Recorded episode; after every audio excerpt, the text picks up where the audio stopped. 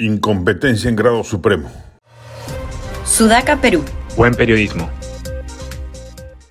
La inmovilización social dictada por el gobierno ante la ola de protestas que sacudieron el país ayer es una muestra primero de la suprema incompetencia del régimen para afrontar un problema que empezó focalizado y cuya torpeza negociadora hizo escalar.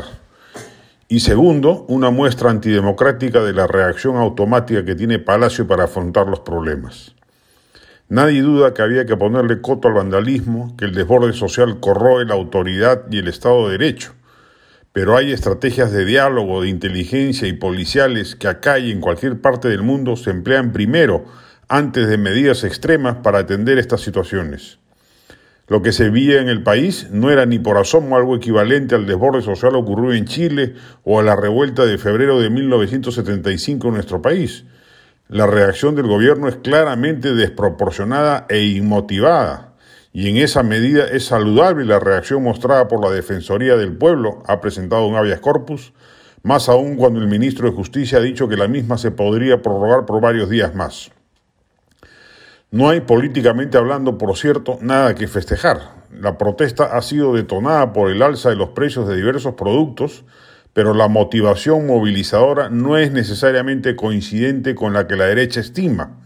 Muchos han salido a las calles a exigirle a Castillo cumplir con sus promesas izquierdistas de campaña, y no solo por su mediocre gestión. En este río revuelto no hay ganancia de la derecha.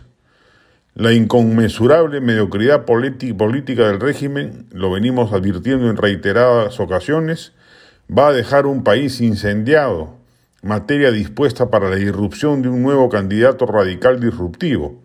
El malestar ciudadano creciente no es la materia prima que una candidatura de centro o de derecha necesitan para cosechar votos. Este gobierno ha destruido la estructura estatal dispuesta para atender conflictos sociales. Allí están los resultados del colapso del Estado que Castillo está perpetrando. Este, el de los transportistas y otros conflictos sociales, tienen tiempo de haber sido detonados y el gobierno simplemente no hizo nada. Como era previsible, creció, irradió y estalló en violencia. Y solo entonces el gobierno toma cartas en el asunto y aún más incompetente que al inicio, sobre reacciona y dicta una medida autoritaria y contraproducente. Así estamos.